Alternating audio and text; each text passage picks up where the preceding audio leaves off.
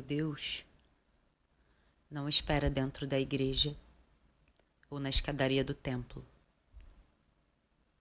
Meu Deus é o fôlego da refugiada que corre, é a barriga da criança com fome, é o batimento no peito do protesto.